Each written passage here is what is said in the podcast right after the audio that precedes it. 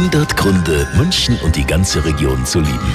Ah, es ist wieder da, es ist wieder offen, das Gärtnerplatztheater. Nach Jahren endlich keine Baustelle mehr. Wird wieder eröffnet. Am Sonntag dürfen auch alle wieder rein und sich den Umbau mal anschauen. Und einer, der sich besonders freut, ist dieser hier. Hallo, mein Name ist Josef Ernst Köpplinger. Ich bin Staatsintendant am Gärtnerplatztheater. Und mein Grund, warum ich München liebe, ist kein Platz, sondern die Menschen. Die sind zwar manchmal ruppig, aber immer herzlich, direkt. Ja, und da fühle ich mich wohl. Mit direkten, ehrlichen Menschen fühle ich mich wohl. 100 Gründe, München und die ganze Region zu lieben. Eine Liebeserklärung an die schönste Stadt und die schönste Region der Welt.